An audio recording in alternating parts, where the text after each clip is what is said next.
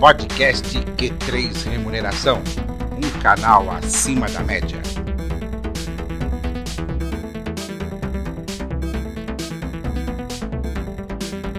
Voltamos com o podcast Q3 Remuneração, um canal acima da média. Lembrando que os programas do podcast Q3 Remuneração são um oferecimento da Incentive, principal plataforma de programas de incentivo e remuneração variável do país.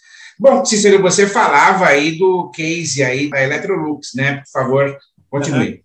Então, e foi assim que nós começamos o, o trabalho na Electrolux, foi com essa percepção da fotografia real da empresa. Ou seja, é a primeira coisa que ela faz é tirar a fotografia real. E como eu estava falando, ela também ela usa esse critério, aqueles dois anos que eu fiquei estudando as metodologias, a, a comparação com as metodologias tradicionais, né, de pontos, a Rey, a Mercer, nós descobrimos um algoritmo, né, desenvolvemos um algoritmo que ele desenha a estrutura. Então, nós temos no site lá dois cases. Um case que nós usamos a CT, né, que a CT mostra a tabela salarial. A tabela salarial, não, né? CT São Paulo? Dos... CT São Exatamente, Paulo? Tá. São Paulo. Nós temos lá um case, nós pegamos no site e aplicamos a metodologia posicional. E, uhum. e mostramos passo a passo como é feito o trabalho na metodologia posicional.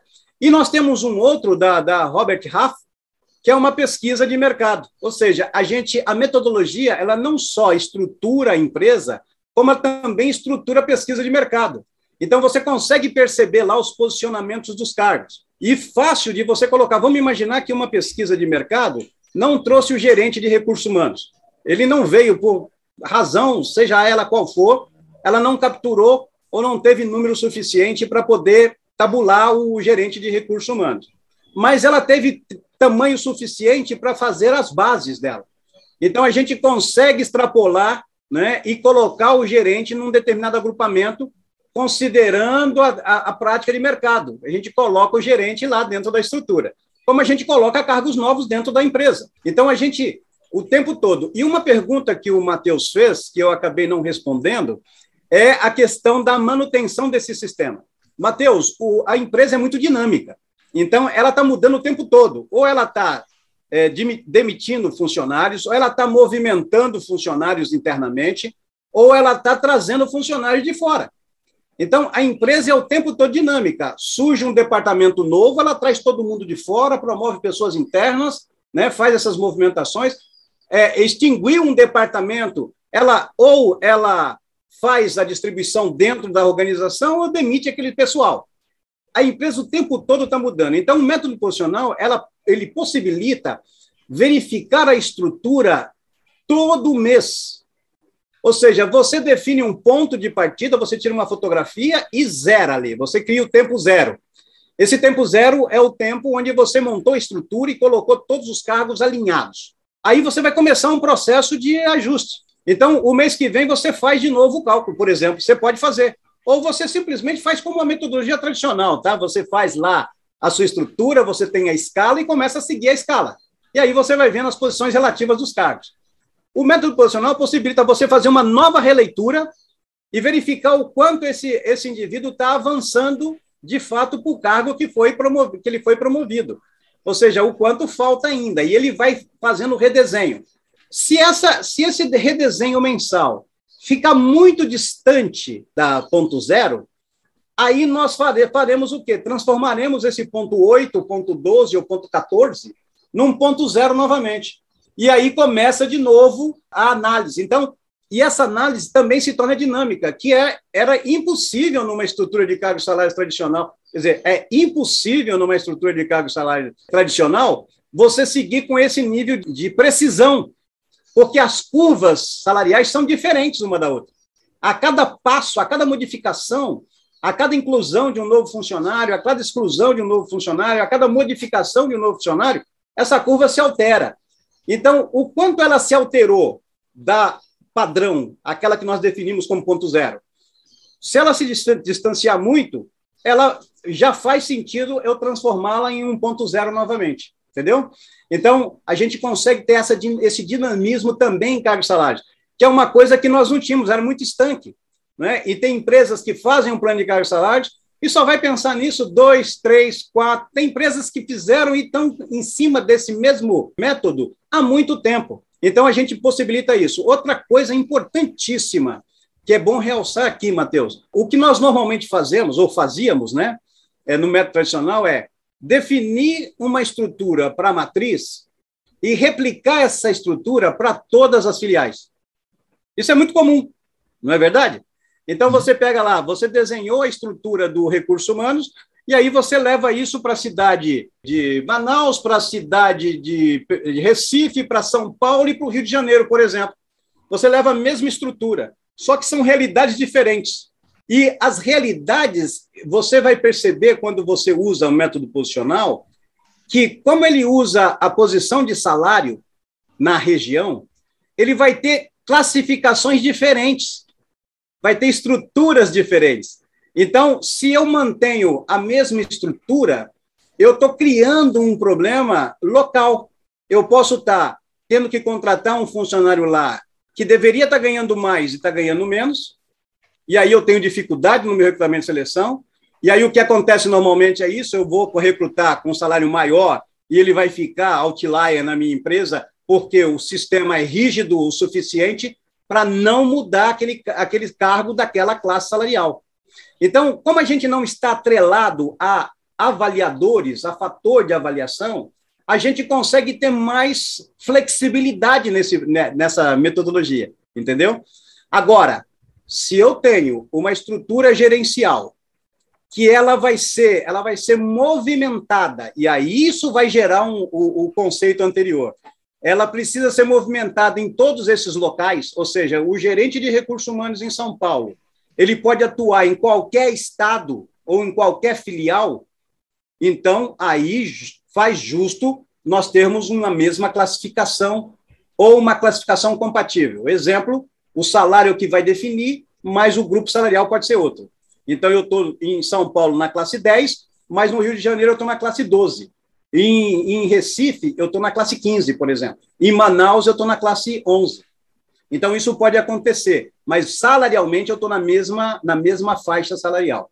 Então, o, o processo de manutenção é muito fácil e o gestor que nos contrata, ele incorpora nele o legado do sistema.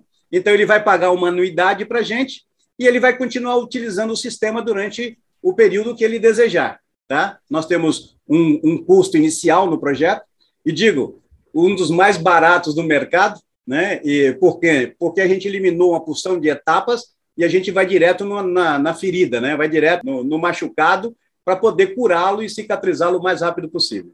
Cícero, é, o mercado de, na, na área de remuneração está bastante aquecido. Eu venho conversando muito com o Matheus a respeito disso, inclusive até falei para ele a gente eventualmente fazer um programa falando só desse aquecimento do mercado de remuneração. Né? Ele, os últimos programas têm anunciado muitas vagas. Né? Como é que você vê o perfil atual e o mercado de trabalho para o profissional de remuneração? Então, eu sou muito crítico nesse ponto, viu, Vanderlei? Porque o que eu vejo dentro das empresas, das organizações, que a maioria dos analistas de remuneração eles pecam muito no conhecimento estatístico. Falta conhecimento estatístico para poder tomar decisão e dar o, o suporte necessário ao gestor para a tomada de decisão. Uh, nos últimos nada, anos, nada como a velha escola, viu? Concordo exatamente. em gênero, número e grau. em gênero, número e grau, exatamente. Os grandes consultores estavam dentro das organizações. E eles saíram das organizações e montaram suas consultorias.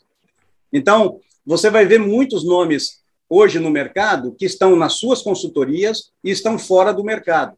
E dentro do mercado nós temos muitos movimentadores de pessoal. É o que eu vejo. Então, é, e a RH Plus deve, deve colaborar para isso, cursos de estatística aplicada a salários, né, que é muito importante. Eu também me disponho a, a ensinar estatística, né, porque quando eu estou implementando o plano de cargos e salários, eu estou falando o tempo todo de estatística para aquele que está ali aprendendo. Então, ele está vendo o resultado, mas está ouvindo como chegou no resultado. Olha, nós chegamos aqui porque nós fizemos uma regressão linear, nós olhamos o mercado, fizemos uma comparação, nós tiramos uma média, a média aritmética, nós fizemos agora uma medida separatriz. Então, ele vai, ele vai se acostumando com o ouvir estatística e vendo os resultados. Eu não ensino a fazer cálculo, mas, mas ele não precisa fazer o cálculo, porque o sistema traz os, os cálculos prontos para ele. Então, ele não precisa se preocupar com isso. Mas é bom saber para tomar decisão. Por exemplo, eu vou usar a mediana ou a média? Qual que é o melhor? A mediana ou o terceiro quartil? Ou o 65 percentil? As pessoas elas não sabem diferenciar com clareza essas medidas estatísticas. Então, o que eu vejo é que o profissional de hoje ele precisa se aprofundar. E nós temos muitos cursos de estatística na internet, no YouTube. Eu mesmo me, me faço, porque eu conheço estatística, trabalho estatística, apesar de ser um administrador de empresas, sou conhecido como estatístico por muitos, muitos colegas de trabalho mas eu estou o tempo todo estudando. Né? Você precisa estar tá estudando, eu preciso rever alguns conceitos, eu preciso ter certeza se eu vou se eu falar para o meu cliente, olha, esse salário ele é 3 mil reais. Eu corro um risco muito grande em falar que ele custa 3 mil reais. Mas se eu falar que ele custa uma faixa de salários entre 2.500 e 3.100, com 95% de confiança, muda tudo. E olha, dentro desse intervalo você encontra a moda, você encontra a mediana e encontra a média, ou seja, todas as medidas centrais é, de medida de tendência central estão dentro desse intervalo. Ou seja, qualquer valor que você pegar, ele pode ser o valor amostral para esse cargo, o valor populacional, perdão, para esse cargo, porque nós trabalhamos com amostras para poder inferir populações. Então, a gente o tempo todo tem que estar é, ligado nisso. Eu sinto que o pessoal de remuneração peca nisso. Se eles se aprimorarem nisso, nós teremos um batalhão aí enorme de novos, de novas metodologias, de novos é, profissionais aí que vão abrir suas consultorias e vão trabalhar também, porque a tendência é essa, né? A tendência com esse mundo agora virtual, depois da pandemia, trazendo todo mundo para o online, a tendência é muitos, muitos de nós darmos consultorias para empresas remotas aí, de lugares remotos. Então, estamos abertos ao mundo agora, não mais a nossa empresa, né? Perfeitamente.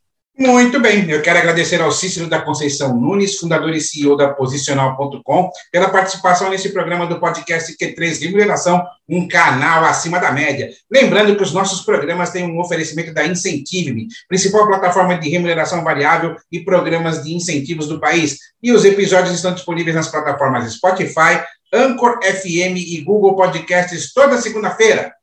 Até o próximo programa. Podcast Q3 Remuneração, um canal acima da média.